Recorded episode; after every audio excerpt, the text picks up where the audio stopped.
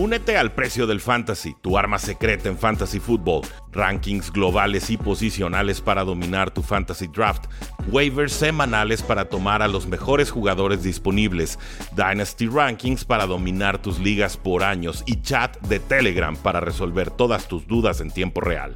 Visita stam.store diagonal precio NFL o da clic al link en este episodio para suscribirte.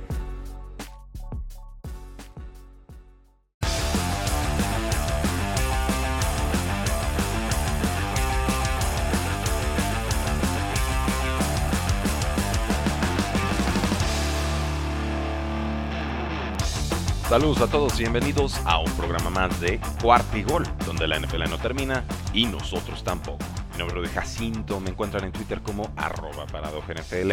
Espero que hayan disfrutado ese partido emocionante entre los gigantes de Nueva York y el equipo de Washington. Un juego del que sinceramente no tenía muchas expectativas. Yo creía que la defensiva de Washington le iba a pegar lo suficiente Daniel Jones para sacarlo de sus casillas, frustrarlo, ver muchas entregas de balón y demás. Y, no, este, este juego se termina saliendo de todo guion, se termina saliendo de toda eh, expectativa. Y fue una victoria sumamente dramática para Washington. Por supuesto, lo vieron, los gigantes logran adelantarse en el marcador, pero, pero, pero dejaron tiempo en el reloj. Y lo hemos visto con Taylor Henneke un par de veces. Es un guerrero. Él, él, va a hacer la guerra, él va a hacer lucha, él va a pelear, ¿no? Él no se va a rendir. Y si le dejas tiempo, pues va a arriesgar es lo que se le llama en Estados Unidos un gunslinger, ¿no? En inglés, un, tirotero. Alguien que no le da miedo arriesgar, ¿no? Que, le, puede vivir cómodo al filo de la navaja. Por supuesto, a veces le va a funcionar, a muchas otras veces no. Me parece que el, Washington Football Team en este partido le dio una instrucción muy clara a Taylor Heineke. Fue, controla el tiempo del partido haces cortos, no te aceleres. Si no está la jugada grande, confórmate con el check down. Toma ese pasecito corto. Vamos consiguiendo esas 4 o 5 yardas y vivimos otro down.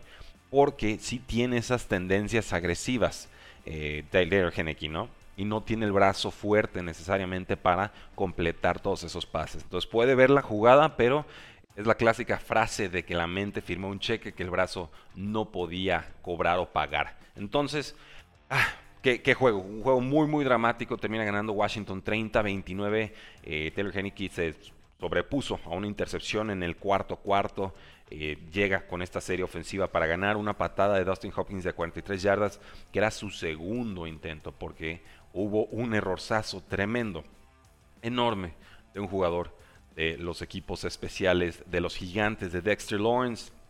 Salta antes del conteo, le marcan el castigo, le da otra oportunidad a un Dustin Hopkins que acababa de fallar el gol de campo de la victoria. Tuvo suerte, tuvo suerte Washington en este partido. Sí, presionaron a Daniel Jones, pero me parece que también hay que darle mucho crédito a Daniel Jones por lo que logra en este partido.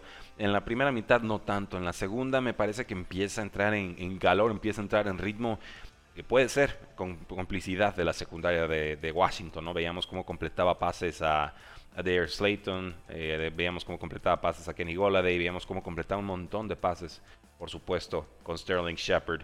Eh, a quien no vimos, desgraciadamente, fue a Saquon Barkley una actuación pobre, una escapada de cuarenta y tantas yardas y luego veintitantos acarreos para cuarenta y tantas yardas más. No es el mismo Saquon Barkley, no está sano.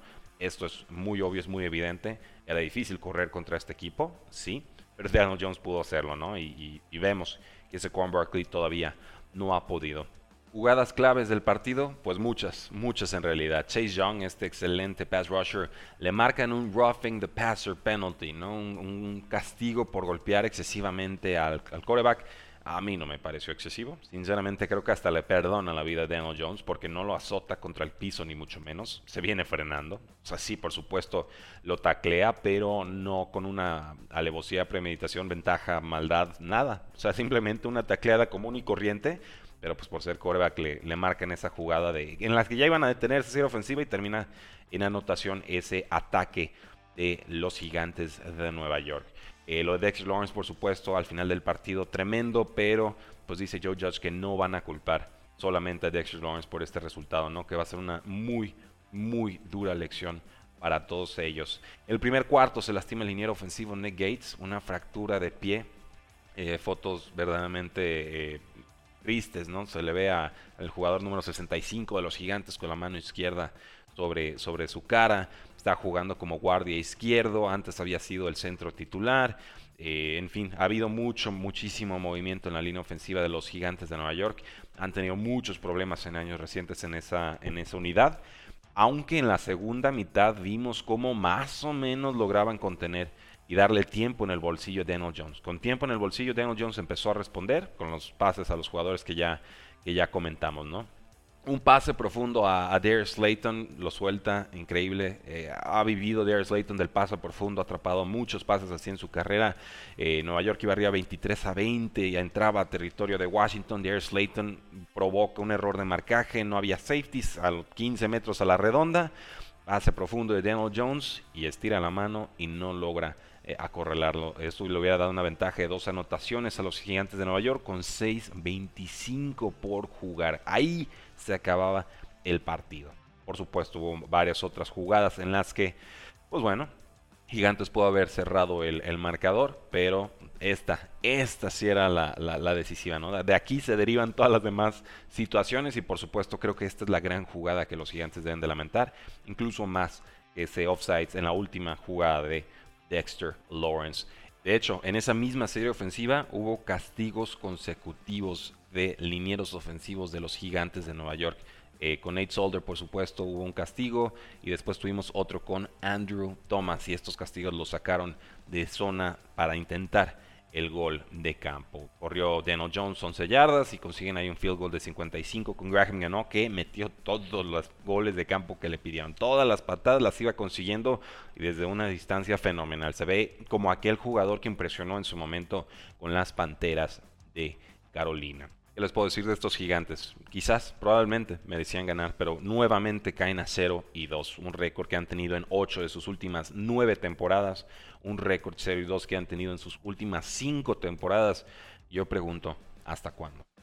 ¿Hasta cuándo, Mara, no? O sea, ¿qué tiene que pasar en esta franquicia para que se den cambios de lleno, de sustancia, para que los aficionados realmente se puedan ilusionar con estos gigantes de Nueva York que, eh, pues bueno, me parece que incluso aquel Super Bowl del 2011 llegan muy forzado a postemporada y se encienden y lo ganan. Fantástico. 2007, tres cuartos de lo mismo. Si hablamos de consistencia, los gigantes de Nueva York no han tenido un equipo consistente del 2000 para acá.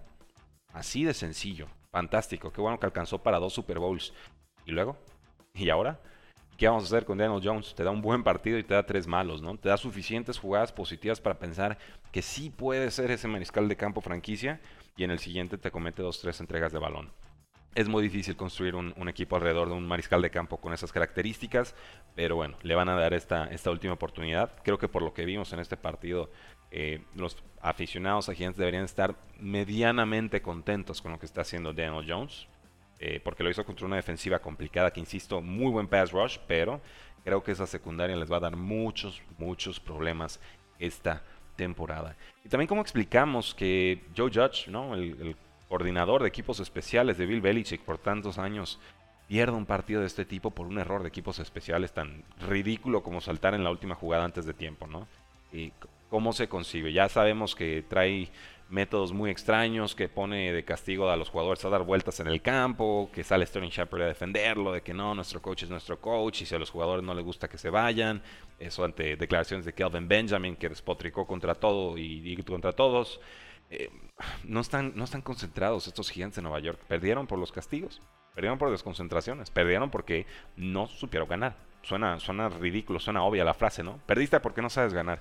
Es cierto, este equipo de los gigantes de Nueva York no sabe ganar.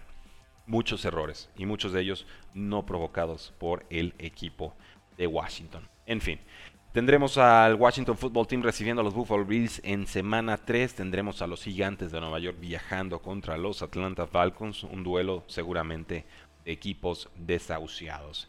En otras noticias de la National Football League eh, salió que Hard Knocks tendrá un show con los Colts a media temporada a partir de noviembre. Los ratings de Hard Knocks han ido cayendo en los últimos años, les aviso. ¿eh? Sea, este show de los Vaqueros de Dallas de este año tuvo la mitad del rating que tuvo el de entonces Oakland Raiders hace dos años. No creo que eso le haya causado mucha gracia a, Jerry Jones, que si de algo sabe y de algo vives de, la, de lo mediático, ¿no? de aparecer frente al micrófono y, a la pantalla. Y entonces podremos ver a estos Indianapolis Colts en noviembre tratando de pelear para entrar a la postemporada con Carson Wentz, con Ethan Himes, con Jonathan Taylor, con una excelente línea ofensiva, con una defensiva eh, que defiende en zona, sí, pero lo hace de forma adecuada. Entonces me parece un buen momento y un buen equipo para ser estudiado. No sé exactamente cómo va a funcionar, no sé exactamente qué tanta libertad le van a dar los Colts de ver cómo están preparando los partidos y demás. Obviamente eh, lo que vamos a ver va a ser a toro pasado, ¿no? Yo esperaría que en semana 12 viéramos lo que se grabó y editó para durante la semana 11, para que no haya tanta ventaja competitiva de los rivales, pero aún así yo siendo equipo no quisiera filtrar demasiado sobre mis formas de trabajo. Entonces ahí lo tienen, Hard Knocks empezó en 2001 y después eh, pues ha ido creciendo, creciendo, creciendo, aunque aquí me parece que están buscando renovar la fórmula, porque creo que la, la que tienen actualmente, si no cambia, se va a ir, como ya está sucediendo, agotando. Eh, me faltó decir, eh, discusiones fuertes entre Kenny Goladay y Daniel Jones en la banda. Le estuvo gritando Kenny Goladay a su mariscal de campo. Dice Daniel Jones, aquí no pasó nada, simplemente estaba frustrado con la situación. Pues bueno, ya lo ven, está, se está descomponiendo el equipo muy pronto esta temporada. Devonta Freeman fue firmado al roster activo de los Baltimore Ravens. Esto a pesar de que pues estaba Le'Veon Bell también en el practice squad. Entonces, pues, lo poquito que le queda de Devonta Freeman le alcanza para ser ascendido al equipo titular antes que Le'Veon Bell. Los Ravens cortaron a Trenton Cannon más temprano en esta semana. Se sabía que Le'Veon Bell o Freeman iban a ascender al equipo. Finalmente deciden que Freeman sea el elegido. Tyson Williams se vio bien como corredor, solo 51% de los snaps contra las Vegas Raiders. Le dieron poco trabajo. El otro jugador relevante en este backfield es Latavius Murray, quien llegó tarde, pero aún así tuvo buenas oportunidades, sobre todo en la segunda mitad. Yo de lo que alcancé a leer durante la semana es que eh, Tyson Williams quedó a deber en una jugada de protección de pase y por eso metieron al veterano Latavius Murray. Veremos si puede ir más eh, ascendente su rol en el equipo. Y si no, pues bueno, quedará como un flex de alto calibre o un running back 2 de bajo calibre. El buen Tyson Williams van contra los Chiefs esta semana. Eh, Will Fuller no estuvo en prácticas, ya cumplió con su último partido de suspensión. Eh, la práctica que se ausentó fue por un tema personal, no se revela exactamente qué sucedió. No es una lesión, eso es positivo.